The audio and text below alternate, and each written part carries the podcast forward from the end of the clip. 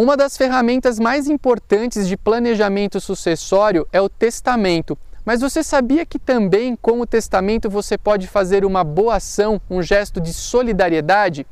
Pessoal, esse é mais um vídeo do blog do DG. Antes de iniciar o nosso conteúdo de hoje, eu quero convidá-los a conhecer o DGCast, que é o podcast do blog do DG, disponível tanto no SoundCloud quanto nos podcasts da Apple.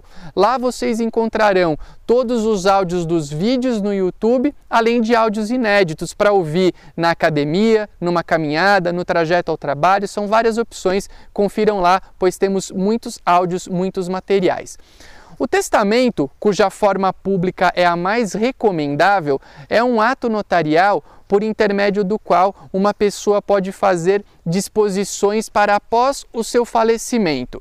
Então, esse é o testamento cuja forma pública é mais, como eu disse, recomendável. Eu vou me focar aqui no testamento público.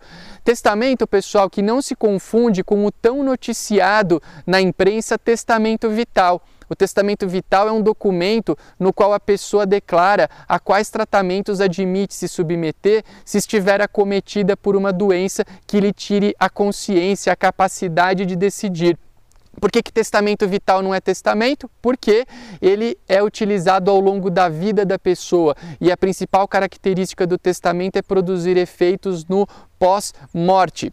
O testamento é, permite que a pessoa deixe declarações e disposições de cunho patrimonial ou não. Posso deixar um bem para uma pessoa, para um, um amigo querido, para um familiar, mas também posso pedir perdão por algo que fiz em vida, reconhecer um filho, são muitas opções. Quero trazer uma informação importantíssima do testamento público no estado de São Paulo. O conteúdo dele é sigiloso ao longo da vida do testador. Não é qualquer pessoa que pode pedir certidão do testamento público enquanto vivo for o testador. Isso dá ao testamento público uma vantagem ainda maior. Por quê? Porque o conteúdo dele é limitado, não há uma publicidade irrestrita, e isso é muito bom. Mas o que eu quero dizer a vocês e convidá-los também é a fazer uma boa ação por intermédio do testamento público. O testamento, como eu disse, é um ato que deixa disposições para o pós-morte. Já pensou em deixar uma fatia, uma pequena fatia do teu patrimônio para alguém que precise, para uma entidade beneficente, para uma entidade do seu município?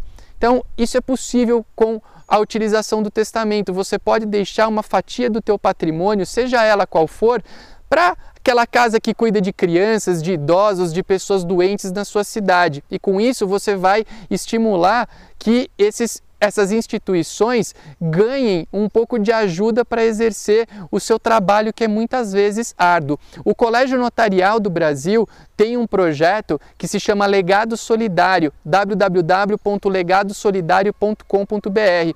Esse projeto estimula a doação, a, a, a, o deixar por testamento fatias patrimoniais para instituições conveniadas a esse projeto. Vale a pena conhecer. Mas se de repente você não se identificar com algumas dessas entidades, deixe para uma da sua cidade. O que não vale só, pessoal, é não ajudar. O mundo está precisando de ajuda e vocês podem ajudar muitas pessoas, muitas entidades, vários perfis de indivíduos que necessitam da mão do próximo com o testamento e o testamento público, como eu digo e vou repetir mais uma vez, é aquele indicado para quem quiser se valer dessa prerrogativa, dessa ferramenta. Esse será mais um conteúdo, espero que vocês tenham gostado, mas mais do que gostado, espero que vocês deixem esse vídeo com a ideia de ajudar alguém, de ajudar as pessoas, porque o mundo precisa bastante dessa, dessa ajuda alheia. Um grande abraço e até o nosso próximo encontro.